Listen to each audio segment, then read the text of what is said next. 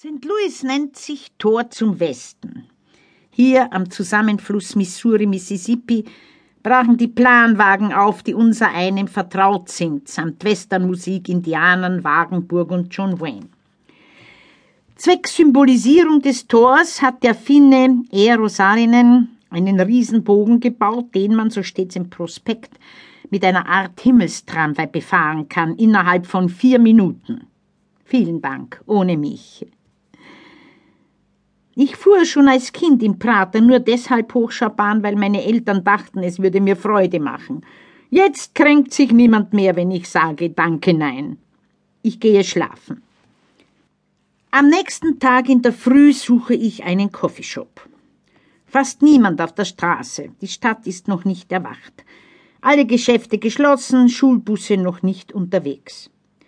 Ich gerate an eine Art Ghost Shopping Center, verödet, als hätten die meisten Läden nie aufgesperrt. Der Grund ist klar. Obdachlose haben den Komplex erobert.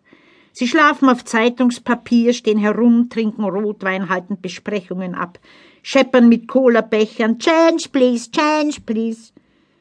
Ich kann mir den Ärger denken, den es gegeben haben muss, ehe Polizei und Verwaltung die Waffen streckten, zur Empörung geprellter Investoren. Und wie denken Sie, gnädige Frau, über das Obdachlosenproblem? Ich denke, tja, was denke ich? Vor allem, wozu führt, was ich denke?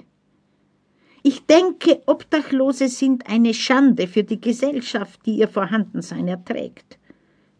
Ich bin ein Teil dieser Gesellschaft. Ich gehe abends ins Theater vorbei an Jammergestalten auf Zeitungspapier, schaue weg und im Theater beschäftigen mich Probleme erfundener Leute, während draußen die Wirklichkeit tobt.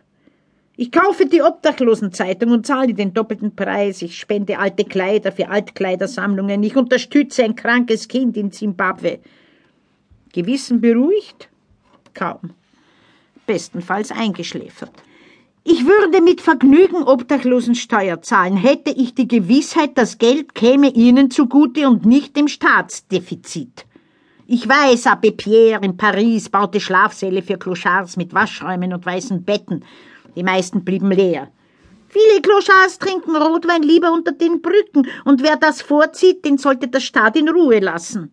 Allerdings in Reiseprospekten als Touristenattraktion anzubieten, finde ich obszön. Anders gefragt, für wen bin ich? Für die Investoren, die ihr Geld verloren haben, oder für die Stadtstreicher beiderlei Geschlechts, die hier ihr Unwesen treiben? Tatsache, ich bin